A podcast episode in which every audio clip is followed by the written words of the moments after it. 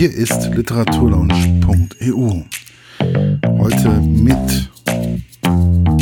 Sehr, ge sehr geehrter Herr Wohne, Sie haben das Buch geschrieben, Mutters Flucht. Die Frage, die ich mir bei dem Buch gestellt habe, war einfach, wie kamen Sie eigentlich auf diese Idee, so ein Buch zu schreiben? Das ist ja ein sehr persönliches Buch. Ja, es ist ein sehr persönliches Buch. Ähm, und es ist die Geschichte meiner Mutter, ähm, ihre Fluchtgeschichte und äh, unsere Reise an den Ort, wo sie geboren ist im heutigen Serbien. Und diese Fluchtgeschichte, die Vertreibung meiner Mutter, sie ist ja als Donauschwäbin aufgewachsen ähm, im damaligen Jugoslawien, 41 geboren, 44 wurden dort die Donauschwaben, also die Volksdeutschen, vertrieben. Meine Mutter war dann in, in Lagern, ähm, zwei Jahre Internierungslager von jugoslawischen Partisanen, konnte dann flüchten als Kind mit ihrer Mutter nach Deutschland. Also eine lange Geschichte, Fluchtgeschichte, über die in der Familie eigentlich nie groß gesprochen wurde.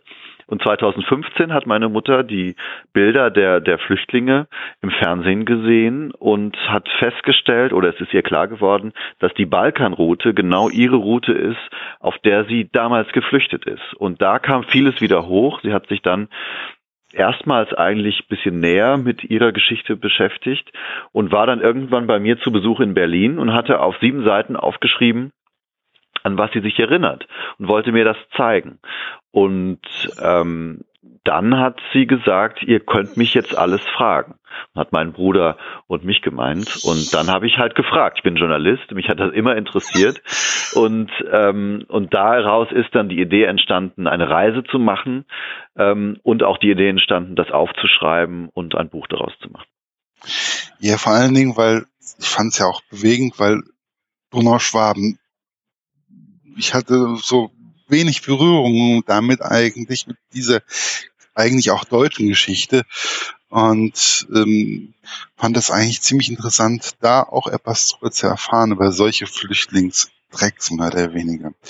Ja, ja, es ist auch eine Geschichte, die, die kaum jemand kennt in Deutschland. Also äh, man hört ja viel aus, aus Schlesien, Ostpreußen, mhm, diese Fluchtgeschichten, genau. aber genau, aber von Donauschwaben haben viele ähm, noch nichts gehört. Ähm, und die Geschichte ist ja auch ein bisschen anders als zum Beispiel aus den Ostgebieten, weil eben die Deutschen dort verfolgt wurden und wirklich in Internierungslager gesteckt wurden. Da sind Zehntausende Donauschwaben auch gestorben. Die meisten sind verhungert in diesen Lagern. Viele Kinder sind da auch gestorben. Und meine Mutter war eben ungefähr zwei Jahre mit ihrer Mutter, ihrem Bruder, ihrer Großmutter in so einem Lager. Und ähm, in der Tat ist das eine Geschichte, die man in Deutschland ähm, kaum kennt. Wie schnell war eigentlich auch Ihrer Mutter klar, dass Sie darüber schreiben möchten, über eigentlich ihre eigene Geschichte? Ja, meine Mutter war da ähm, erstmal sehr zögerlich und äh, konnte sich das erstmal gar nicht vorstellen. Schon allein die Entscheidung zu sagen, wir fahren da jetzt hin, ähm, war für sie keine leichte Entscheidung, weil sie eigentlich nie wieder an diesen Ort zurück wollte, ähm, an dem sie geboren wurde und von dem sie flüchten musste als Kind. Ich glaube, sie wollte auch diese Idylle, die ihr von ihrer Mutter ähm, immer vermittelt wurde, nicht durch die Realität zerstören. Ähm, und es war ja auch klar, dass es schmerzhaft sein würde, weil ihr Vater, also mein Großvater, wurde von jugoslawischen Partisanen erschossen. Und dieser Geschichte sind wir dann auch ein bisschen nachgespürt. Und deshalb war das eine große Entscheidung für sie zu sagen, ja, wir machen das doch. Ähm, wir sind ja dann zwei Wochen lang gefahren, also meine Mutter und ich, mhm. auf, auf umgekehrtem Weg ihrer Fluchtroute entlang. Und es gab einen Zettel. Diesen Zettel hat meine Mutter mir auch erst 2017, also letztes Jahr gezeigt, wo meine Großmutter, die auch nie über das gesprochen hat, was passiert ist, aber sie wollte schon etwas festhalten. Und sie hatte auf einem Zettel die Stationen äh, Orte und Daten der Flucht, der Lager, aber auch mhm. der Fluchtstation und später der Flüchtlingslager in Deutschland notiert. Und anhand dieses Zettels konnten wir eben die Fluchtroute nachvollziehen und auf umgekehrtem Weg ähm, zurückreisen. Und meine Mutter war dann irgendwann doch interessiert ähm, und ich wir haben viele Gespräche im Vorfeld darüber geführt. Ich fand es auch wichtig, diese Geschichte aufzuschreiben, für uns, ja, also für unsere Familie, wenn man so will. Aber ich glaube mhm. auch, dass sich ähm, viele andere Menschen in Deutschland mit dieser Geschichte identifizieren können, weil in ganz vielen Familien es eine Fluchtgeschichte gibt und in ganz vielen Familien auch kaum darüber gesprochen wird. Und deshalb fand ich es wichtig und richtig, das aufzuschreiben und ähm, und, und irgendwann hat meine Mutter dann dazu gestimmt, weil sie auch davon überzeugt war.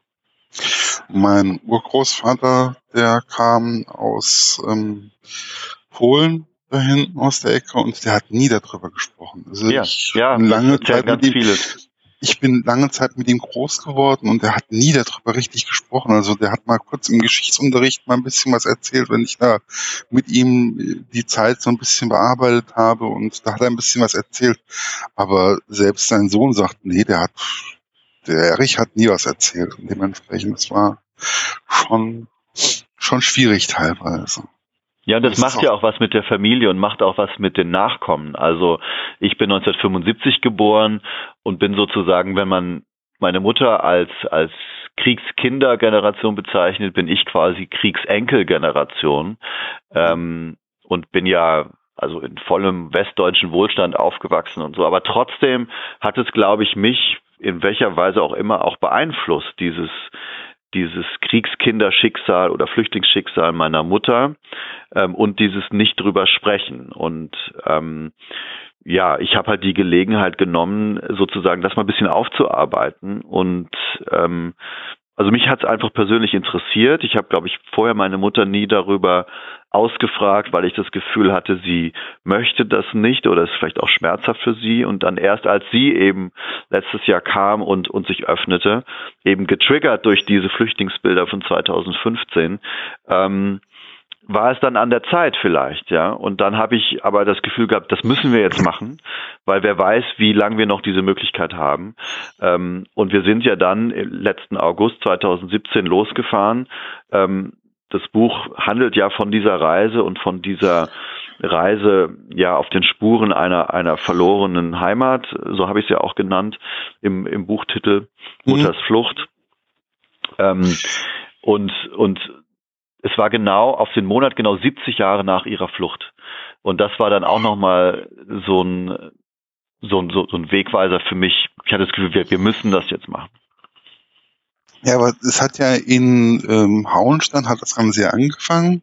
Da hat die Reise ja angefangen. Das ist ja auch der Ort, in dem ihre Mutter sehr, sehr lange Zeit gelebt hat. Und ja. ich fand das auch schon ziemlich bewegend, wo sie dann auch in dem alten Haus dieser Familie waren, wo sie eigentlich auch groß geworden sind. Also wo ihre Mutter mehr oder weniger die meiste Zeit ihrer Kindheit bewegt, äh, verbracht hat. Ja. Das ja, fand ich. Ich, ich kannte dieses Haus. Ähm, ich war da mal als Kind und jetzt aber viele Jahre oder Jahrzehnte wahrscheinlich nicht mehr. Da wohnen jetzt auch andere Leute, mit denen meine Mutter noch gut bekannt ist, aber auch nicht mehr so viel Kontakt hat.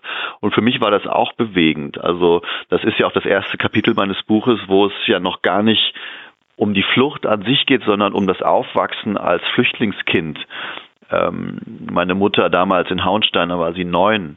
Ähm, und was auch nicht einfach war, äh, da wurde man auch, glaube ich, das deute ich ja so ein bisschen an oder beschreibe das so ein bisschen, oder meine Mutter erzählt das ja so ein bisschen, dass äh, es da schon ähm, ja bisschen Diskriminierung gab oder Skepsis mhm. ne, bei der Dorfbevölkerung. Und ähm, ist ja auch ganz interessant, das beschreibe ich auch so ein bisschen, wie meine Mutter damit umgegangen ist, im Gegensatz zu meinem Onkel, ihrem Bruder. Äh, meine Mutter ähm, hat sozusagen immer, war immer darauf bedacht, sich möglichst äh, schnell zu integrieren dann dort auch. Ja. Und mein Onkel hat immer so eigentlich sein, sein ganzes Leben lang so eine Wut im Bauch mit sich herumgetragen, weil er immer so ein bisschen der Außenseiter war als Flüchtlingskind. Und das ist sozusagen, davon handelt dieses erste Kapitel in Hauenstein, ähm, was glaube ich auch, auch viele Menschen auch betrifft, ja, von damals. Was auch, dann ging es ja weiter nach Hohenfurch, da sind sie ja dann äh, in der Gaststätte gewesen, wo ihre äh, Mutter auch zwei Jahre da, äh, oder ja. So längere Daumen, Zeit, ja, genau, ja. Längere Zeit äh, gelebt hat, wo es ja auch dieses eine Foto gibt, auch nachher, es gibt ja auch noch einen Bilderteil in dem Buch drinne, auch ein sehr, sehr schönes, also ich glaube, da waren auch viele Erinnerungen bei den Fotos mit dabei. Und da gibt's ja auch dieses Foto vor diesem vor diesem Eingang von diesem Gasthaus. Ja. Wo, nach, wo sie ja nachher dann auch ihre Mutter genau an der Stelle fotografiert haben, ähm, wie 70 Jahre vorher. Ja, ich bin natürlich, ich arbeite ja beim Fernsehen und bin natürlich ein sehr visuell denkender Mensch, wenn man so will. Und mir war das wichtig, dass ich diese Reise auch mit Fotos begleite. Wir haben nichts gedreht. Ich werde oft danach gefragt, ob es auch Bewegbilder gibt. Das habe ich absichtlich nicht gemacht, weil ich dachte, das wäre dann ein Schritt zu viel für meine Mutter, wenn man jetzt zum Beispiel noch ein Kamerateam dabei hätte. Ähm, man kann, ja, man kann dann auch nicht ähm, diese, das waren ja sehr persönliche Momente und auch sehr persönliche Begegnungen, die wir während der Reise hatten. Wenn dann immer ein Kamerateam dabei wäre, ähm, das hätte, glaube ich, nicht funktioniert. Aber ich habe Fotos gemacht und das Foto, was Sie ansprechen, ähm, sind ja zwei Fotos. Also ein historisches Foto mit meiner Mutter als Kind, ihrer Mutter und Bekannten mhm. und Verwandten vor diesem Eingang dieses Gasthofs Westermeier, sie wo sie damals bekommen. gelebt haben. Wir haben Besuch bekommen, genau. Und dann habe ich meine Mutter nochmal vor diesem, wir haben dieses Haus wiedergefunden und diesen Eingang auch wiedergefunden. Und da habe ich meine Mutter nochmal ähm, an dieselbe Stelle gestellt, wo sie vor 70 Jahren als Kind stand ähm, und habe sie dort alleine fotografiert, weil sie die einzige ist von diesem Foto, von diesem Gruppenfoto, die überhaupt noch lebt. Ähm, und äh, wir haben beide Bilder in dem Buch nebeneinander abgedruckt und ich finde das auch ein sehr, ja, zwei be sehr bewegende Fotos, weil es zeigt, wie viel Zeit vergangen ist. Es zeigt, wie viel sich geändert hat und es zeigt auch, wie weit der Weg meiner Mutter war. Ähm, als Flüchtlingskind damals in, in Stockbetten in, in einem ehemaligen Tanzsaal äh, dieses Gasthofes in einem Dorf in Bayern zwei Jahre gelebt und äh, ne, dann nach Hauenstein, ja. dann studiert, dann Lehrerin geworden und jetzt fährt sie mit ihrem Sohn, der Journalist ist, äh, fährt sie auf diese Reise. Also für mich drücken diese beiden Fotos eben auch das aus, was in diesen 70 Jahren äh, passiert ist und auch an, an, an dem vielen Positiven, was passiert ist es ist ja unwahrscheinlich, es ist, also, wenn man das Buch liest und jetzt auf einmal kommt bei mir auch wieder so äh, Emotionen hoch, die ist auch teilweise in dem Buch. Es erweckt unwahrscheinlich viel Emotionen. Ich glaube, das Buch kann wesentlich mehr Emotionen teilweise hervorrufen, wie wenn man das teilweise filmt. Also das ist. Das glaube ich auch, ja. Also, weil manchmal dann kommen dann, das triggert auch momentan wieder bei mir in meinem Kopf und das ist halt schon ziemlich interessant. Es gab ja dann auch dieses ähm, zentrale Aufnahmelager, wo ihre Mutter, dann ging es ja weiter nach ähm, Allach bei München. Da gab es ja ein zentrales Aufnahmelager, ein sehr großes, und da gab es ja nur noch einen Gedenkstein davon. Und ich habe ja bei mir hier in Gießen, ich komme ja aus Gießen, ähm, wir haben ja auch das zentrale Aufnahmelager damals aus DDR-Zeiten noch. Und ähm, wenn ich mir vorstelle, dass da nur noch ein Gedenkstein stehen würde, das wäre für mich dann eigentlich zu wenig. Für wie, wie war das für Ihre Mutter und wie war das auch für Sie, sowas zu erleben? Weil es ja ein Stück weit deutsche Geschichte ist. Ja, das war gar nicht so leicht zu recherchieren. Ich habe dann mit einem Heimatkundler sozusagen Kontakt aufgenommen, der, der in einem kleinen Band so die Geschichte von von Allach, das ist ja heute ein Stadtteil von, von München, äh, aufgearbeitet hat. Und der hat mich darauf gebracht, dass es überhaupt diesen Gedenkstein gibt, weil das ist heute ein Wohngebiet, da sieht man von dem Lager überhaupt nichts. Ähm, und wir sind dann, wir gehen dann über so eine Trasse, äh, so eine Naturtrasse, die dort angelegt wurde und, und suchen diesen, diesen Gedenkstein. Und meine Mutter, ja, wie war das für uns? Also ich glaube, die Erinnerungskultur in Deutschland ist ja sehr gut, wie ich finde, und sehr ähm, ausführlich. Und deshalb finde ich vielleicht nicht, dass man jetzt überall dann noch, wenn das Lager auch nicht mehr steht, finde ich eigentlich einen Gedenkstein angemessen. Vielleicht braucht man gar nicht überall immer so viel mhm. mehr. Aber was meine Mutter vermisst hat und ich eigentlich auch, es gab halt keine Erklärung. Es gab nur diesen Gedenkstein ähm, und ähm, da fehlte eigentlich noch eine Infotafel und ein paar Informationen darüber, was dort passiert ist in diesem Lager, wer dort war, vielleicht auch woher diese Menschen äh, kommen. Ich glaube, mehr braucht man vielleicht auch gar nicht. Aber nee. ähm, ne, das hat uns gefehlt, das hat meiner Mutter auch gefehlt, das hat sie auch gesagt. Und, ein bisschen Info halt, so ein ja, genau, da, genau. Was da war, wie es da war und ähm, das fand ich, finde ich sehr, sehr wichtig und das ist, ja. aber ich glaube, es ist ja auch auf dem Weg nach ähm, in ihr Geburtsort, da ist es ja dann nochmal passiert, mehr oder weniger das komplette komplettes Dorf ausgelöscht war. Es war weg. Ja, ja, also das war ähm, das Molidorf. Ja noch extremer.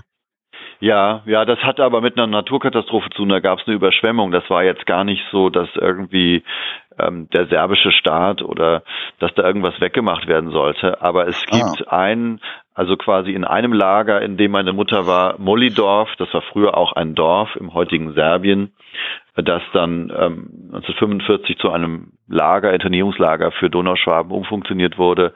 Dieses Dorf ist ähm, irgendwann bei einer Überschwemmung zerstört worden und wurde dann auch ähm, aufgegeben.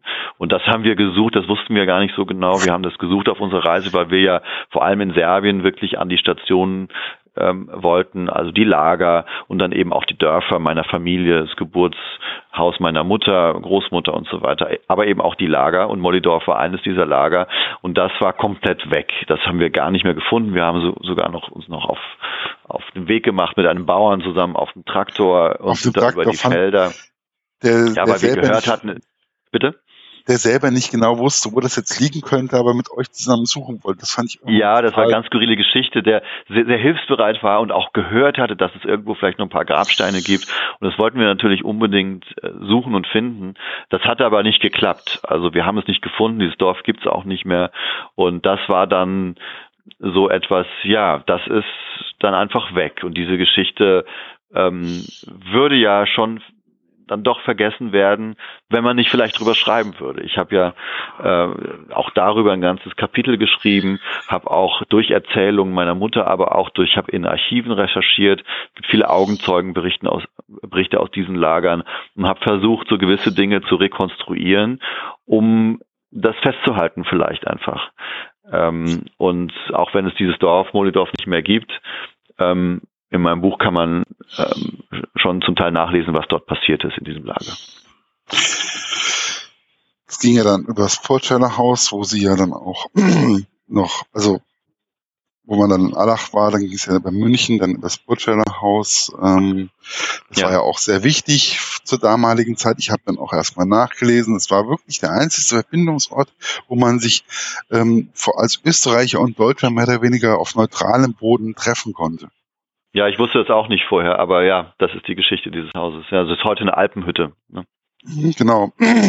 Und da haben sie auch in dem alten Gästebuch mehr oder weniger rumgeblättert und noch, also fand ich alles ziemlich, ich finde das auch immer sehr interessant, wenn ich dann in Österreich wandern war oder so in so einem ähm, Haus, in einem Gästebuch einfach nochmal rumzublättern, wer war denn eigentlich schon alles da und wann war es denn so und überhaupt, das ist schon ja. ziemlich interessant und kann ich mir auch vorstellen, dass es eine sehr, sehr interessante Bewegung ähm, sehr interessant war. Vor allen Dingen, wenn ich überlege, da war doch noch der Blitzeinschlag, der, der es da gegeben hat.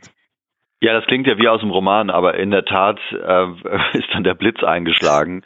Ähm, das war ein ganz skurriles Wochenende. Wir sind da hochgelaufen. Da muss man auch noch wirklich äh, anderthalb Stunden wirklich bergauf laufen. Meine Mutter mit Mitte 70 hat das noch geschafft und äh, das ist heute eine Alpenhütte äh, wo man übernachten kann mit so einem Hüttenschlafsack mhm. und, und Wanderer übernachten dort. Ne? Und meine Mutter ist dort als kleines Kind eben hochgelaufen oder hochgetragen worden von ihrer Mutter, weil das die einzige Möglichkeit war, die Grenze von Österreich nach Deutschland zu überqueren als Flüchtling damals. Also ähm, eine sehr anstrengende Tour ähm, kann man sich eigentlich gar nicht vorstellen.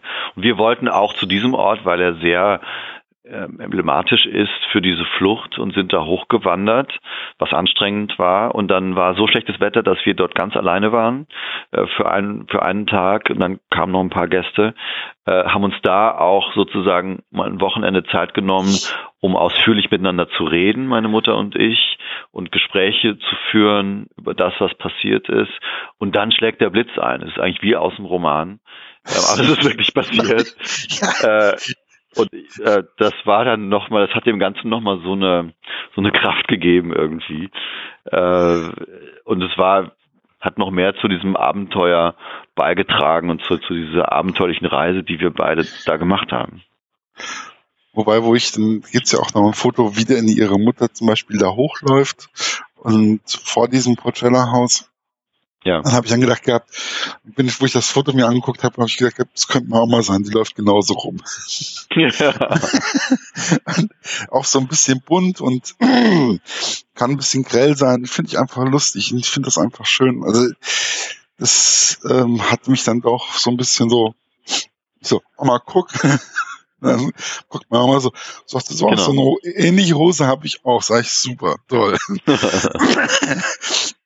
Und ähm, ja, ging es ja weiter über die serbisch-ungarische Grenze, die ja mittlerweile dicht ist. Ähm, da ist ja eine Grenz, da ist ein Grenzzaun gezogen. Ja. Ähm, da kann man ja auch nicht mehr so drüber. Und da gibt's ja dieses Foto in einem Sonnenblumenfeld von ihrer Mutter, ähm, wo ja auch ihre Mutter während der Flucht sich mit ihrer Mutter, also mit ihrer Großmutter und mit ihrem Onkel ähm, verschanzt haben. Und ja. Das ist ja auch ein sehr, sehr bewegendes Bild. Das schreiben sie auch nochmal unten drunter. Und ich fand dazu noch, dass mittlerweile diese Grenze ja auch komplett dicht ist. Wie hat ihre Mutter da auch reagiert darauf? Also dieses Sonnenblumenfeld war ein ganz wichtiger Ort, weil es ein Erlebnis war, ähm, das meine Mutter immer wieder erzählt hat. Ich glaube, sie kann sich nicht selbst daran erinnern, aber sie hat es von ihrer Mutter erzählt bekommen. Und das war eine Geschichte, die ich auch kannte.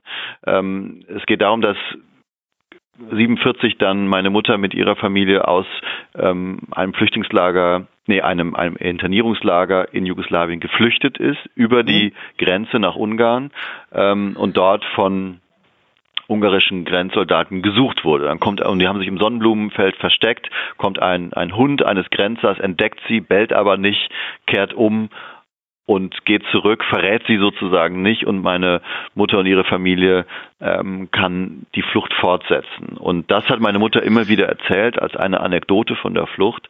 Und ich habe dann gesagt, auch für unsere Reise, aber auch für das Buch. Wir besuchen so ein Sonnenblumenfeld. Es gibt entlang der Grenze immer noch viele Sonnenblumenfelder. Wir konnten das relativ genau eingrenzen, weil wir wussten, wo dieses Internierungslager war. Und auf der anderen Seite der Grenze, also auf ungarischer Seite, gibt es ein Sonnenblumenfeld und irgendwo da, wir wissen es natürlich nicht genau, muss das gewesen sein. Und ich bin dann mit meiner Mutter in so ein Sonnenblumenfeld rein. Ähm, und das sind so Situationen, die, die natürlich kreiert sind. Also ich, ich wollte das so, weil ich auch darüber schreiben wollte, aber ich wollte natürlich mit meiner Mutter auch an diese Orte gehen, um zu sehen, wie sie reagiert, ja, oder welche Gespräche wir dann dort an diesen Orten führen. Und äh, das war schon dann auch ein bewegender Moment, sich das dann auch vorzustellen. Wir versuchen ja auch auf der Reise, obwohl das alles so lange her ist, ähm, uns gewisse Dinge zu vergegenwärtigen, was unglaublich mhm. schwer ist, weil so viel Zeit vergangen ist, weil sich meine Mutter an wenig erinnert. Und deshalb sind wir auch in dieses Sonnenblumenfeld rein. Und meine Mutter hat das schon bewegt auf der einen Seite. Es ist ja im ganzen Buch so, dass sie die Gefühle gar nicht so richtig zulässt und äh, versucht da immer so, so eine Distanz zu wahren. Aber es hat sie schon bewegt. Und dass die Grenze oder was an der Grenze heute passiert, an der ungarisch-serbischen Grenze, das bewegt sie natürlich auch, weil die Bilder von 2015 und wir waren ja auch an diesen Orten, wo heute der Zaun steht und wo es aber 2015 diese Ausschreitungen gab zwischen Flüchtlingen und ungarischen Grenztruppen mit Tränengas und so weiter. Das bewegt meine Mutter natürlich schon, weil sie das immer wieder an, an sich erinnert und da auch eine gewisse, obwohl es natürlich alles nicht vergleichbar ist, aber so ein gewisses Mitfühlen dann doch hat den, den heutigen Flüchtlingen gegenüber und sich das immer wieder vergegenwärtigt, wie es heute ist und wie es damals ist. Also, und deshalb habe ich eben auch versucht, unserem Buch eine aktuelle Seite zu geben, ne? weil es geht ja nicht nur um das, was vor 70 Jahren passiert ist, sondern es geht auch um die aktuelle Situation der Flüchtlinge, die ja was ausgelöst hat, bei meiner Mutter und bei vielen Menschen vielleicht was auslöst. Und da war Ungarn natürlich ein gutes, ein gutes Beispiel, weil sich da eben vieles überschneidet von heute mhm. und von vor 70 Jahren und weil diese Grenze eben heute auch komplett anders aussieht als damals.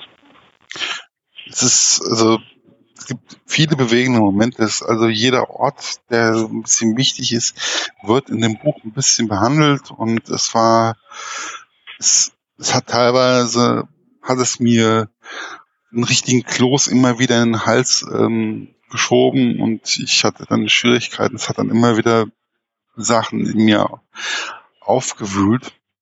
Ja. Und dann gibt es solche Momente, wo zum Beispiel sie auch in dem Haus von ihrem Urgroßvater sind und ähm, da totaler Prunk mehr oder weniger ist. Ja. Und rundherum mehr oder weniger in den Häusern äh, fällt der Putz ab und ähm, es ist irgendwie alles etwas ärmlich und dann auf einmal sind da vier Häuser, wo wirklich jemand ist, der richtig Geld hat und richtig im Prunk und Saus und Braus lebt und alles Gold ja. und Marmor und was erzeugt das eigentlich auch? Was hat das in ihnen, in ihnen erzeugt und auch in ihrer Mutter? Und auch in ihrem also, Bruder, der ist ja dann auch mittlerweile, der ist ja nach dem Putsch Haus mit dazugestoßen. Genau, mein Bruder war in der zweiten Woche also in Ungarn und in Serbien dabei.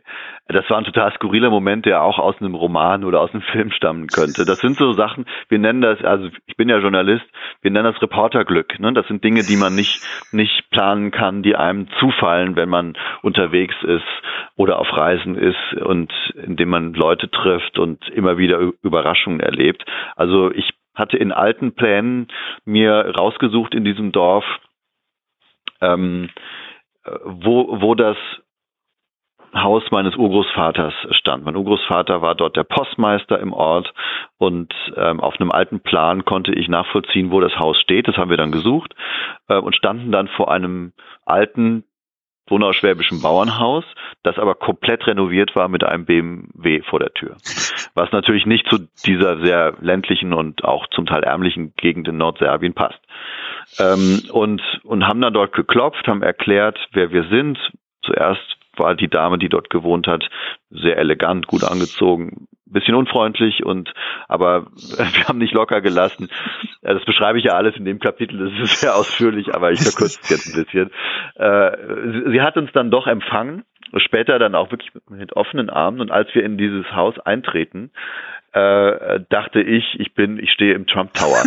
äh, so, so stelle ich mir den Trump Tower vor, mit Marmor auf dem Boden und güldenen Möbeln und Bilderrahmen und Kronleuchtern und alles funkelt und wirklich so neureicher äh, Oligarchen-schick, mhm. äh, sündhaft teuer, das sah man sofort. Und also um es kurz zu machen, es stellt sich heraus, dass diese Frau in diesem Ort ähm, aufgewachsen ist, ähm, aber eigentlich Rumänin ist, also gehörte zu der rumänischen äh, Minderheit in diesem Ort aufgewachsen. Das ist ja direkt an der rumänischen Grenze und ähm, Heute ist sie eine der reichsten Frauen Rumäniens und wohnt in Bukarest und kauft die alten donauschwäbischen Häuser in ihrem Heimatdorf in Zarcha äh, auf und renoviert die und äh, wohnte auch nur einmal im Jahr für zwei, drei Wochen. Also wir hatten auch Glück, dass sie da war.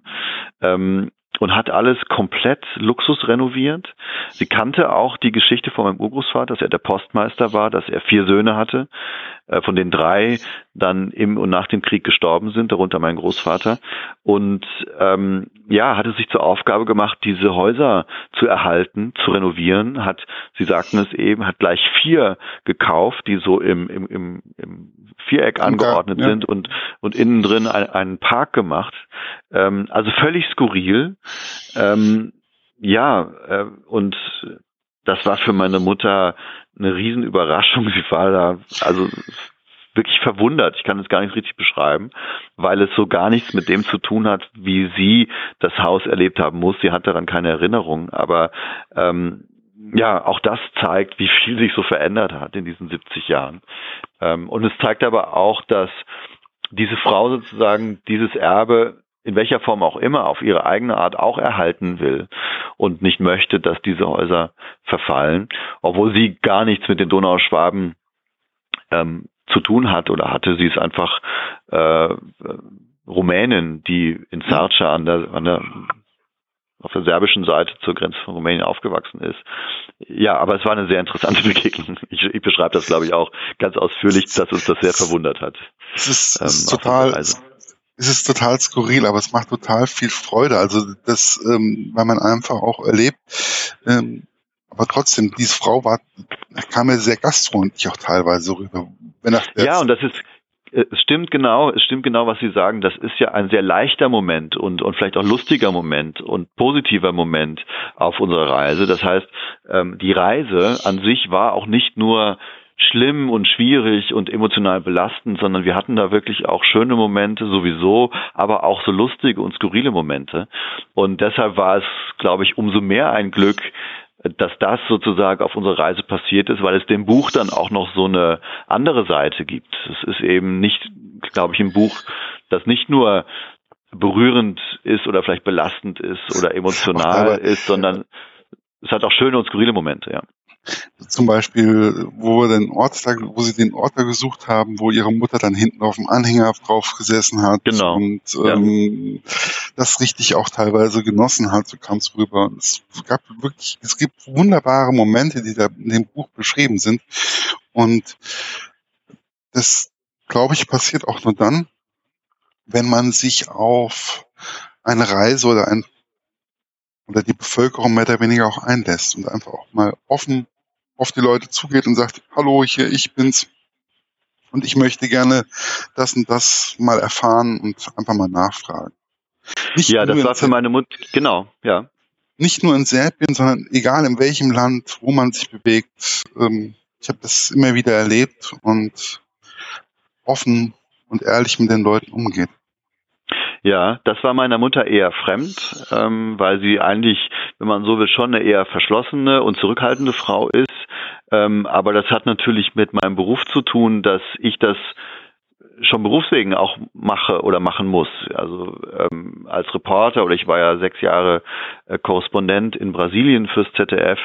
Äh, da lebt die Arbeit ja davon, dass man auf Menschen zugeht, mit Menschen spricht ähm, ne, und, und offen dafür ist. Und das habe ich natürlich, und ich wusste, dass wir das machen müssen auf unserer Reise, dass sozusagen nur dann ähm, interessante Begegnungen und gute Geschichten entstehen, wenn wir diese Offenheit haben, wenn wir so viel wie möglich mit den Leuten dort sprechen, die uns alle auch wirklich ähm, toll aufgenommen haben. Ähm, wir hatten da wirklich mhm. schöne Begegnungen und ähm, ja, das so, sozusagen hatte ich mir auch vorgenommen für die Reise, dass wir da offen sind, dass wir auf die Menschen zugehen, um auch was von diesen Menschen zu erfahren. Weil ich glaube, das kann man auch verallgemeinern auf bestimmte Punkte, wie man mit Flüchtlingen auch teilweise umgehen kann, auch heute noch. Einfach offen und ehrlich mit den Leuten zugehen, versuchen mit Händen und Füßen mit denen zu reden und man kann unwahrscheinlich viel erleben. Ich habe ähm, tolle Momente mit Äthiopien erlebt hier in der Umgebung und ich finde, man muss offen und ehrlich mal mit anderen Kulturen auch umgehen. Ja. Und das ist, glaube ich, auch etwas, was man in diesem Buch mit ein bisschen mitnehmen kann. Weil sie sind ja auch offen und ehrlich mit Ungarn, Serben, Rumänen, ähm, umgegangen. Und so kam dann auch ein bewegendes und teilweise lustiges und teilweise beklemmendes Buch zustande. Ja. So habe ich es empfunden. Ja, schön. Gibt es demnächst noch neue Projekte, Buch, als, die als Buch rauskommen oder ähm, war es das erstmal? Ich glaube, es war es erstmal, ich mache das ja so ein bisschen nebenbei. Ich arbeite ja äh, sozusagen noch in, einem, in meinem Hauptjob hier beim ZDF, äh, Morgenmagazin, Mittagsmagazin. Das war ein sehr wichtiges Projekt für mich, das ich sozusagen nebenher gemacht habe, was natürlich rein zeitlich und für die Familie sehr belastend war. Aber, aber es war eben auch für die Familie. Ich, schreibe, glaube ich, an, an irgendeiner Stelle, dass ich mir eigentlich wünsche, dass mein Sohn, der wird jetzt gerade zwei, dass er das auch später mal liest und dass dadurch die Geschichte weitergetragen wird. Also ähm, äh, das war jetzt erstmal dieses Projekt und ich habe natürlich immer Ideen, aber es ist eher eine Zeitfrage, äh, was man davon noch umsetzen kann. Ich finde es äh, sozusagen neben meiner Arbeit fürs Fernsehen, was ja eher die kürzere Form ist und eher mit Tagesaktualität zu tun hat und auch sehr flüchtig ist, ähm, ist das ein schöner Ausgleich ähm, mal sich Zeit zu nehmen und was richtig ausführlich auszuschreiben und zu ähm, aufzuschreiben und zu beschreiben und ein bisschen mehr in die Tiefe zu gehen. Das hat mir großen Spaß gemacht, aber es ist natürlich auch anstrengend, sowas äh, zu, zu machen, so, so ein Projekt zu stemmen. Äh, deshalb ähm, glaube ich, will ich es erstmal sacken lassen und natürlich gibt es Ideen, aber es gibt jetzt noch kein, kein konkretes Projekt. Ja, dann bedanke ich mich. Wir haben das war's für heute. Bis bald bei der Literaturlaunch.eu. Euer Markus.